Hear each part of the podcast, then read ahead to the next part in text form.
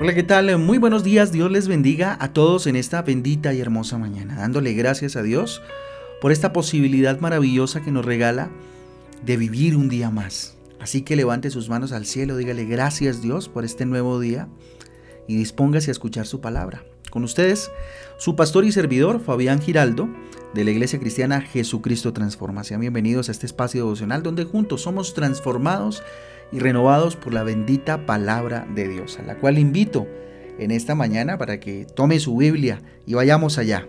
En Hebreos capítulo 6, ya para, vamos para Hebreos. Eh, vamos avanzando en la carta a los Hebreos en el capítulo 6 y en el libro de Miqueas, un profeta menor extraordinario, en el capítulo 4, Miqueas 4. Ahí está entonces. Recuerde que nuestra guía devocional Transforma usted encontrará títulos y versículos que le ayudarán o nos ayudarán a profundizar más en el devocional del día de hoy. Y les invito a que el día de hoy oremos por este día de ayuno. Día de ayuno, recuerden que hoy estamos en nuestro día de ayuno como iglesia, así que le invito a que eh, practique el ayuno. Eh, una, un hábito muy sano, muy especial espiritualmente, muy profundo, igualmente de esa forma. Si quiere conocer más profundamente acerca del ayuno, cómo hacerlo, qué tipos de ayuno hay en la Biblia, pues eh, con mucho gusto estaré dispuesto eh, a resolverle esas preguntas o a juntos encontrar en la palabra de Dios las respuestas a esas dudas que usted maneja acerca del ayuno. Pero sí les invito a que ayunemos constantemente eh, delante de Dios. Muy bien, les invito entonces a que vayamos a Hebreos capítulo 6. Hebreos capítulo 6 para el día de hoy vamos a hablar acerca del camino a la perfección. Mire, la perfección eh, en el ser humano no es una opción. La perfección a la luz de la palabra de Dios es una orden impartida por Dios. ¿sí? ¿Cómo así?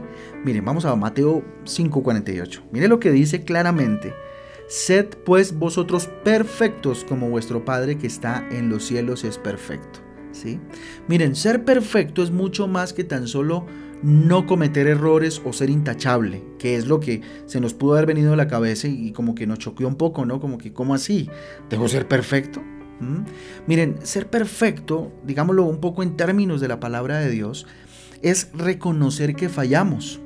Ser perfecto de corazón es entender que estoy expuesto a fallar y que cada día debo luchar, ¿cierto? Por corregir, por ajustar, por mejorar lo que soy, ¿sí? Entonces, ser perfecto tiene que ver con eso, ¿cierto? Debemos luchar por corregir, ajustar, mejorar, pues lo que somos, insisto, y lo que hacemos, ¿sí? Si ser perfecto fuera ser intachable, pues no necesitaríamos el perdón de Jesús, ¿no?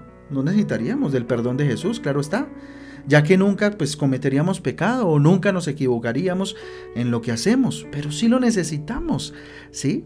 La clave está en ser perfectos a la hora de reconocer que somos imperfectos y así se quiere ver, ¿cierto? Ahora, ¿cómo llegar a ser perfectos según este capítulo?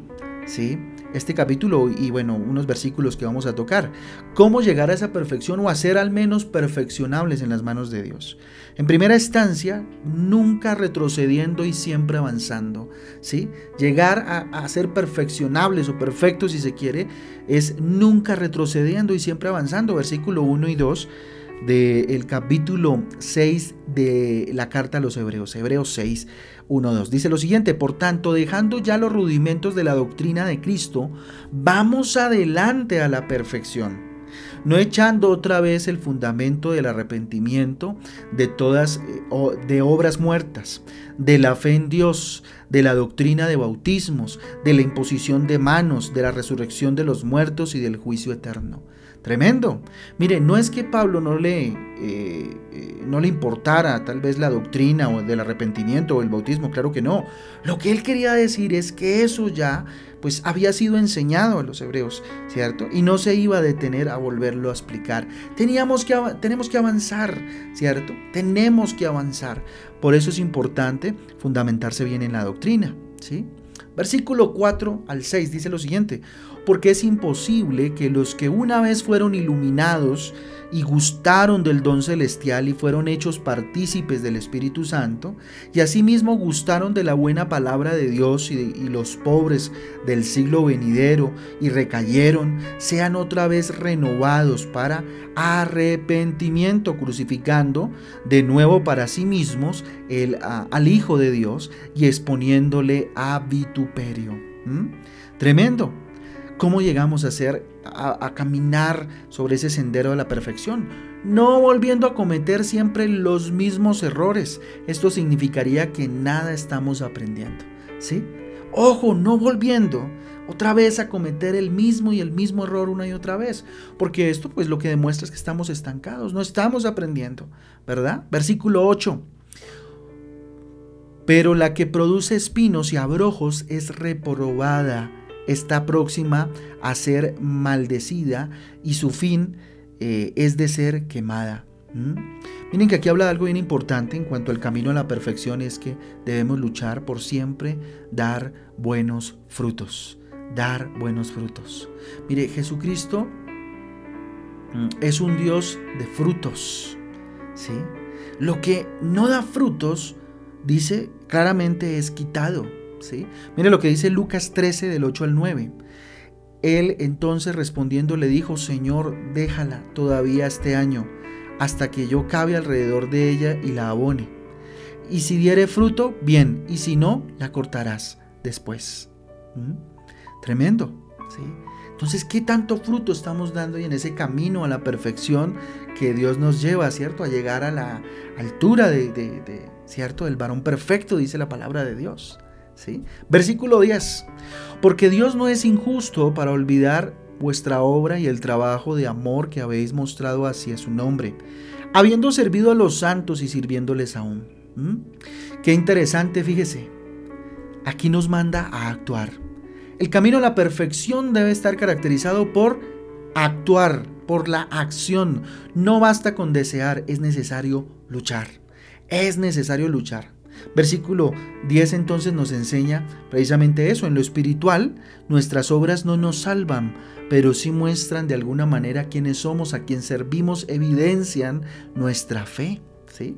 Mira lo que dice el versículo 10, lo repito otra vez, dice, porque Dios no es injusto para olvidar vuestra obra y el trabajo de amor que habéis mostrado hacia su nombre, habiendo servido a los santos y sirviéndoles aún, ¿cierto? Dios tiene en su memoria aquel que actúa aquel y además actúa dentro del propósito de Dios.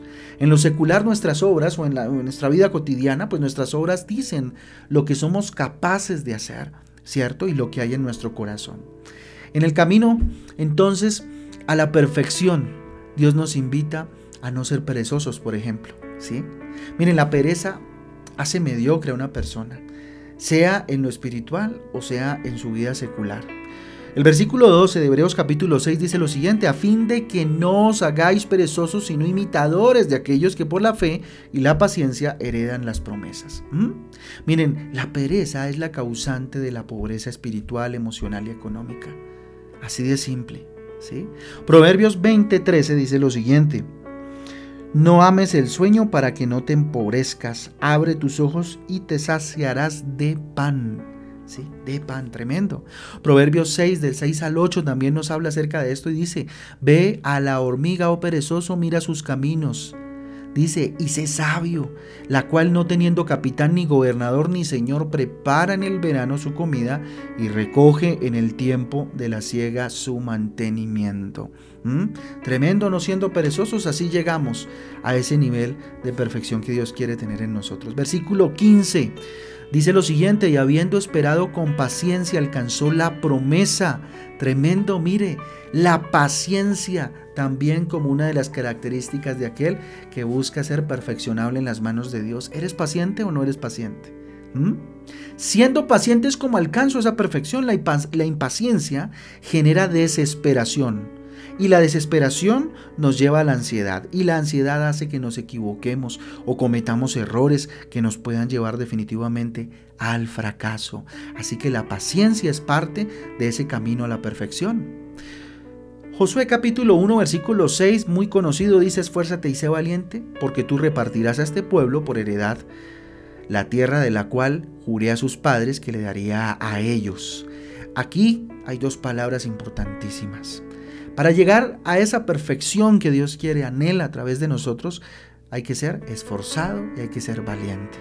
¿sí? Hay que ser valientes y esforzados. Filipenses capítulo 3 versículo 14 dice, prosigo a la meta, al premio del supremo, supremo, supremo perdón, llamamiento de Dios en Cristo Jesús. ¿Mm?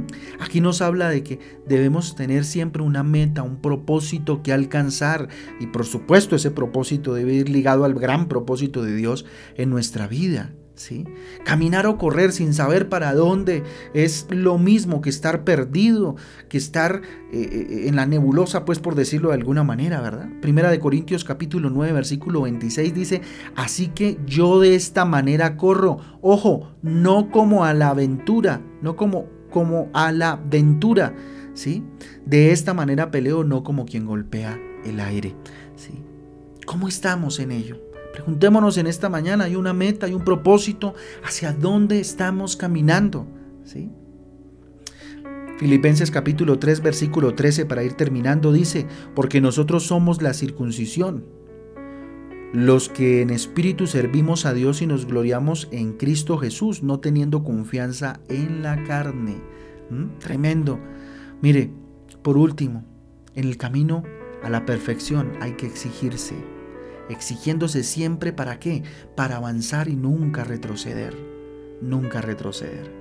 Para una persona de bendición, para una persona de éxito, para un verdadero cristiano, la perfección no es una opción, es una obligación, es un llamado de Dios el ir caminando hacia la perfección que es Cristo Jesús. Si no tienes un buen amigo que te exija, busca mecanismos mediante los cuales tú mismo te exijas a crecer, a desarrollarte. Solo así de verdad conseguirás esa perfección o esa excelencia a la cual Dios nos llama todos los días.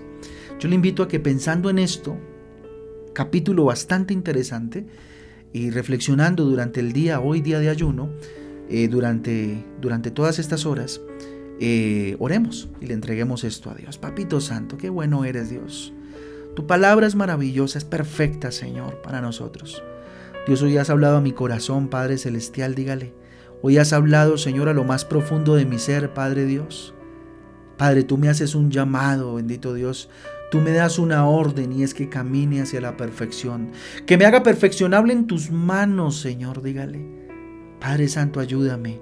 Espíritu Santo, ayúdame, porque necesito llegar a ese modelo de perfección que tú planteas en tu palabra, Señor. Padre Santo, dígale, aquí estoy, levanto mis manos, consagro este día de ayuno en el nombre de Jesús, expongo mi vida delante de ti, Señor, para que hagas en mí, Señor, tu propósito, tu voluntad de perfección, Papito Santo. Me hago moldeable en tus manos, mi Jesús, dígale, para que hagas de mí Señor, el hombre, la mujer que tú quieres que yo sea, papá.